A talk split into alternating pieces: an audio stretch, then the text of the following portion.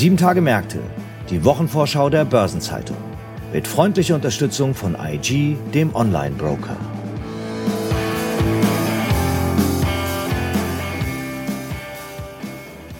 Herzlich willkommen zu einer neuen Episode von Sieben Tage Märkte, der Wochenvorschau der Börsenzeitung.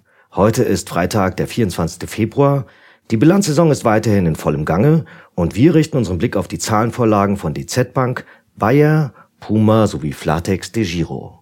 Besonders im Fokus heute steht jedoch eine Veranstaltung, die an zwei Tagen der kommenden Woche ansteht, nämlich der Finanzplatztag der Börsenzeitung. Mein Name ist Franz Kongbui, ich bin Redakteur bei der Börsenzeitung und gemeinsam mit Chefredakteur Detlef Fechtner stelle ich Ihnen die Themen und Ereignisse vor, die in der bevorstehenden Woche wichtig werden. Wir beginnen mit dem Finanzplatztag und hierzu begrüße ich Chefredakteur Detlef Fechtner. Hallo Detlef. Hallo Franz. Der Finanzplatztag war in der Vergangenheit schon immer mal Thema in unserem Podcast, aber für die Zuhörerinnen und Zuhörer, die noch nicht so lange bei Sieben Tage Märkte an Bord sind, was hat es mit dieser Veranstaltung auf sich? Ja, sehr gerne sage ich ein paar Worte zum Finanzplatztag, den wir dieses Jahr zum mittlerweile 16. Mal veranstalten. Ist also eine echte Traditionsveranstaltung für uns schon. Erzählt zu den beiden Leuchtturmveranstaltungen neben dem Euro-Börsentag, die die Börsenzeitung jedes Jahr veranstaltet. Und er ist mit mehr als 200 Teilnehmern aus Banken, aus Börsen, aus Behörden und aus Investmentfonds einer der zentralen Treffpunkte der Financial Community hier in Frankfurt. Und welche Themen werden da innerhalb dieser Community diesmal so diskutiert werden? Also wir haben wieder alles das, was am Finanzplatz im Moment hoch und runter diskutiert wird. Wir fangen traditionell den ersten Tag mit der Investmentfondsbranche an. Da geht es um Transformation, um Technologie, um Anlageziele. Es geht um Regulierung und Kapitalmarktunion im Laufe dieses Vormittags und es geht auch um finanzielle Bildung, ein Thema, das immer bedeutender wird. Am Nachmittag haben wir dann das zentrale Panel des Finanzplatztages zur Frage, die Rolle des Kapitalmarkts bei der Transformation. Also was muss der Kapitalmarkt leisten, damit Unternehmen und Wirtschaft nachhaltig transformieren können und digitaler werden.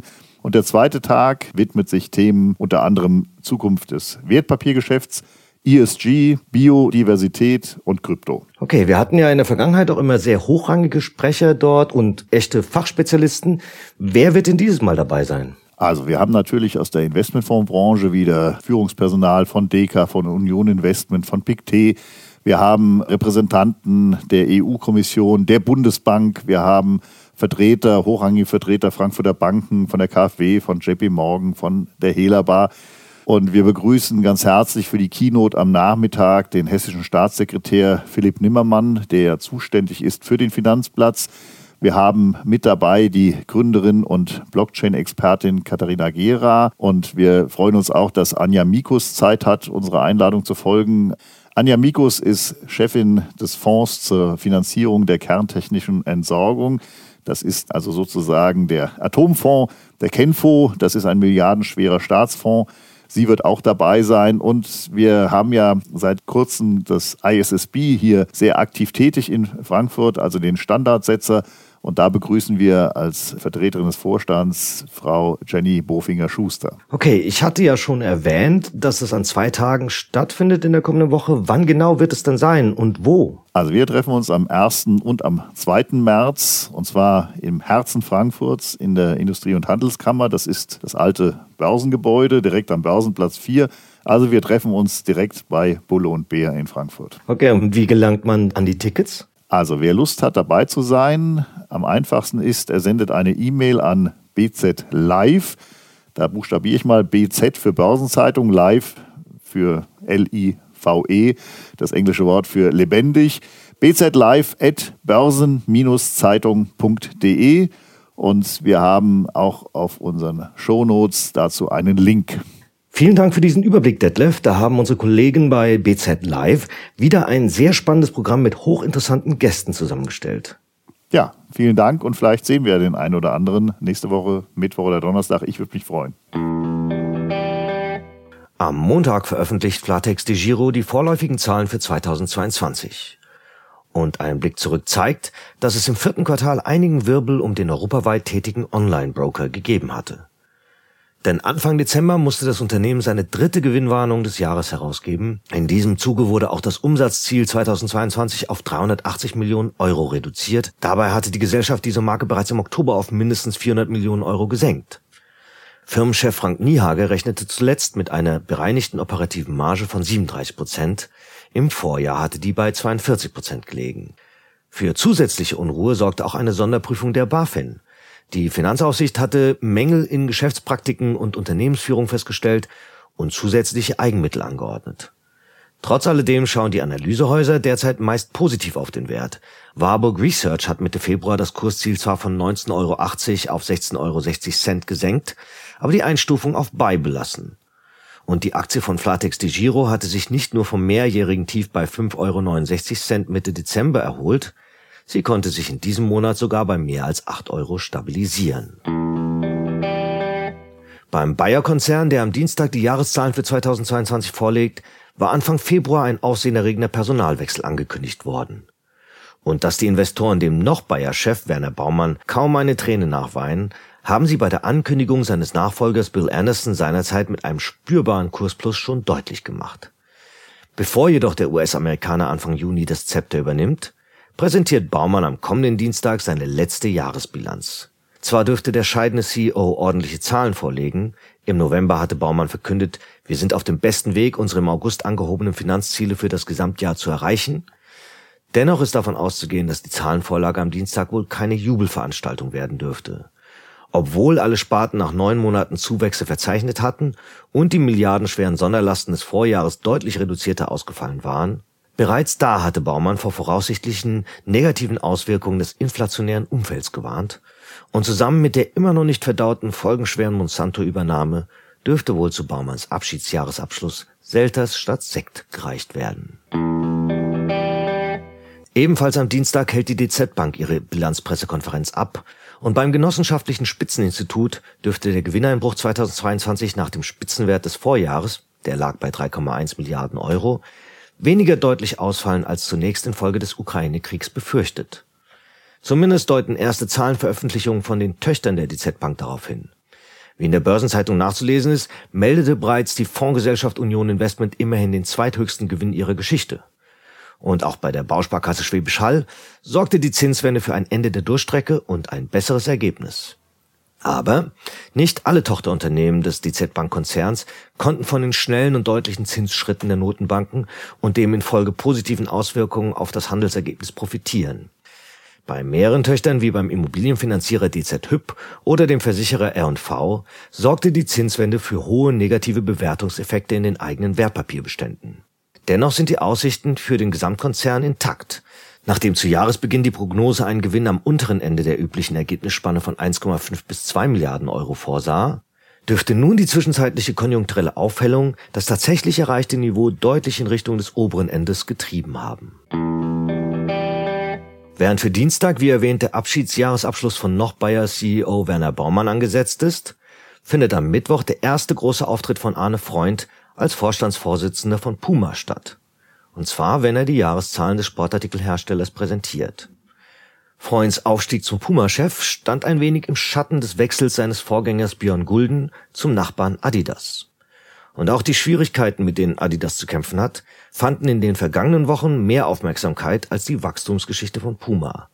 Dabei ist die, trotz aller Widrigkeiten und Unsicherheiten, nach wie vor intakt. Als Ex-CEO Gulden Ende Oktober bekräftigte, Umsatzwachstum und die Steigerung des Marktanteils haben Vorrang vor kurzfristiger Gewinnoptimierung, klang das wie ein Vermächtnis für seinen Nachfolger. Und Freund dürfte diese Strategie im Großen und Ganzen fortsetzen. Was ansonsten vielleicht ändert, könnte in der nächsten Woche zu erfahren sein. Jedenfalls startet der neue Puma-Chef mit kräftigem Rückenwind. Das dritte Quartal 2022 war das bisher stärkste des Unternehmens überhaupt. Auch die ersten neun Monate insgesamt hatten Rekorde für Umsatz und Ergebnis gebracht. Angesichts dessen ist es gut möglich, dass Puma die Prognose für das gesamte vergangene Jahr übertroffen hat. Zuletzt hatten Beobachter einen Anstieg des währungsbereinigten Umsatzes um etwa 15 Prozent und für das EBIT eine Zunahme um 8 bis 26 Prozent erwartet. Und was hat die neunte Kalenderwoche darüber hinaus noch zu bieten? Am Montag beginnt die Mobilfunkmesse Mobile World Congress in Barcelona. Die ist bis 2. März angesetzt und was zu erwarten ist, hat meine Kollegin Heidi Rode vor wenigen Tagen in ihrem Leitartikel Jenseits des Rampenlichts skizziert. Unterdessen will der Bundesgerichtshof in Karlsruhe in Dieselverhandlungen grundsätzliche Fragen zu Abschalteinrichtungen klären. Und die britische Aufsichtsbehörde Ofgem gibt die neuen Höchstpreise für Gas- und Stromeinheiten in London bekannt. Am Dienstag legt die Bundesagentur für Arbeit den Stellenindex BAX für den Monat Februar vor. Der Bundesfinanzhof hält in München seine Jahrespressekonferenz ab. Das DIW Konjunkturbarometer wird in Berlin veröffentlicht und das ETH Konjunkturforschungsinstitut KOF präsentiert das Konjunkturbarometer für den Monat Februar in Zürich. Am Mittwoch sind die Börsen in Südkorea wegen des Feiertags Tag der Unabhängigkeitsbewegung geschlossen. Die G20-Außenminister treffen sich derweil in Delhi, Indien. In den USA kommen Zahlen zum Pkw-Absatz im Februar. Die Deutsche Bundesbank hält eine Pressekonferenz in Frankfurt ab zur Vorstellung des Geschäftsberichts 2022. Und die Überprüfung der Zusammensetzung der Börsenindizes Stocks 50, Eurostox 50 und Stocks 600 findet statt. Am Donnerstag ist am Landgericht Berlin die Entscheidung zur Klage der Drogeriekette Rossmann gegen vier Bundesverbände deutscher Banken vorgesehen. Die EU-Minister für Industrie und Binnenmarkt treffen sich in Brüssel und das Protokoll der EZB-Sitzung vom 2. Februar wird in Frankfurt veröffentlicht. Und zum Wochenabschluss trifft Bundeskanzler Olaf Scholz den US-Präsidenten Joe Biden im Weißen Haus in Washington. In Frankfurt wird über die Entscheidung der deutschen Börse über mögliche Änderungen in den Indizes der DAX-Familie informiert. Der Maschinenbauverband VDMA liefert Zahlen zum Auftragseingang Maschinen- und Anlagenbau für Januar. Zudem gibt es Zahlen zu den Pkw-Neuzulassungen in Deutschland für den Monat Februar. Und die Ratingagentur Fitch legt die Einstufung für Serbien und die Slowakei vor, während Moody's die Ratingergebnisse für Moldawien, Nordrhein-Westfalen, Sachsen-Anhalt und die Schweiz veröffentlicht und Standard Poor's das Rating für Polen. Weitere Termine aus Unternehmen, aus Politik und Wirtschaft sowie Updates zu wichtigen Konjunkturindikatoren finden Sie in der Übersicht heute im Finanzmarktkalender der Börsenzeitung oder online unter börsen-zeitung.de slash Finanzmarktkalender. Und dann gibt es in den nächsten Tagen auch ein paar runde Geburtstage zu zelebrieren. 50 Jahre alt wird die Präsidentin der norwegischen Notenbank Norges Bank, Ida Woldenbache. Ihren 60. Geburtstag begehen Uwe Hochgeschurz, Enlarged Europe Chief Operating Officer bei Stellantis und ThyssenKrupp Vorstandschefin Martina Merz.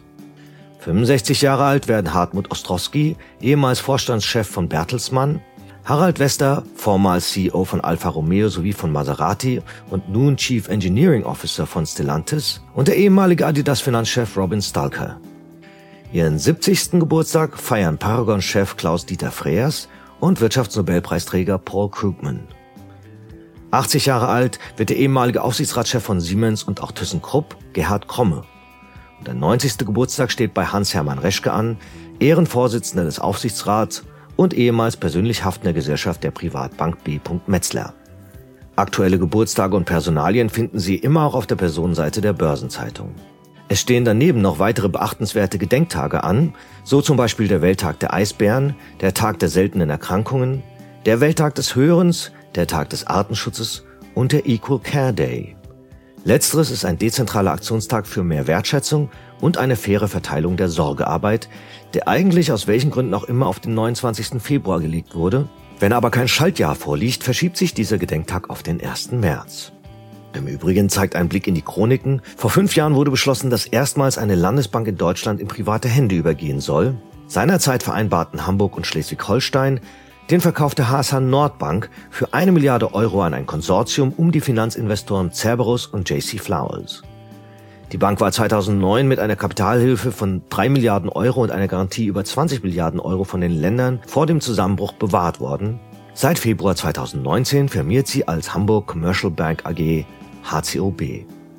Und zur Einstimmung auf das Wochenende noch ein Blick auf einen zugegebenermaßen etwas für die Börsenzeitung abseitigen Jahrestag. Ebenfalls fünf Jahre ist es her, dass das International Football Association Board beschlossen hat, den Videoassistenten in das Fußballregelwerk Laws of the Game aufzunehmen. Die Entscheidung folgte seinerzeit einstimmig, doch mittlerweile gibt es praktisch an jedem Spieltag eine vielstimmige Diskussion zu diesem kontroversen Thema. Und zum Schluss noch ein paar Hinweise in eigener Sache. In der Sonnabendausgabe der Börsenzeitung finden Sie wie stets die Spezialthemaseite Recht und Kapitalmarkt. Und in der kommenden Woche führt unser Schwesterunternehmen BZ Live nicht nur den Finanzplatztag durch, sondern auch das virtuelle Steuersummit. Da stehen am Mittwoch im Mittelpunkt Aktuelles zur Besteuerung von Investment- und Spezialinvestmentfonds aus Verwaltungssicht, Herausforderungen des Investmentsteuergesetzes aus Beratersicht, steuerliche Problemfelder und Handlungsbedarf für Spezialinvestmentfonds, sonstige Fonds und Immobilieninvestitionen. Im Übrigen ist gestern eine neue Folge von Nachhaltiges Investieren, unserem Podcast rund um Sustainable Finance erschienen. Zentrales Thema diesmal, Syndizierungen großer Konzerne berücksichtigen bereits in der weit überwiegenden Zahl der Fälle ESG-Kriterien. Doch auch im Mittelstand wächst die Zahl nachhaltiger Finanzierungen. Kathleen Blöcker, Partnerin bei Hogan Lovells, spricht in der aktuellen Episode über unterschiedliche Finanzierungsformate, die dafür genutzt werden. Und damit sind wir am Ende dieser Episode angelangt. Redaktionsschluss für diese Ausgabe war Donnerstag, 9. Februar, 18 Uhr. Eine Gesamtübersicht über Konjunktur- und Unternehmenstermine finden Sie in unserem Terminbereich unter börse-zeitung.de slash Termine. Alle genannten Links sind mitsamt weiteren Informationen in den Shownotes zu dieser Folge aufgeführt. Ich wünsche Ihnen einen angenehmen Wochenabschluss und gute Erholung am bevorstehenden Wochenende. Alles Gute.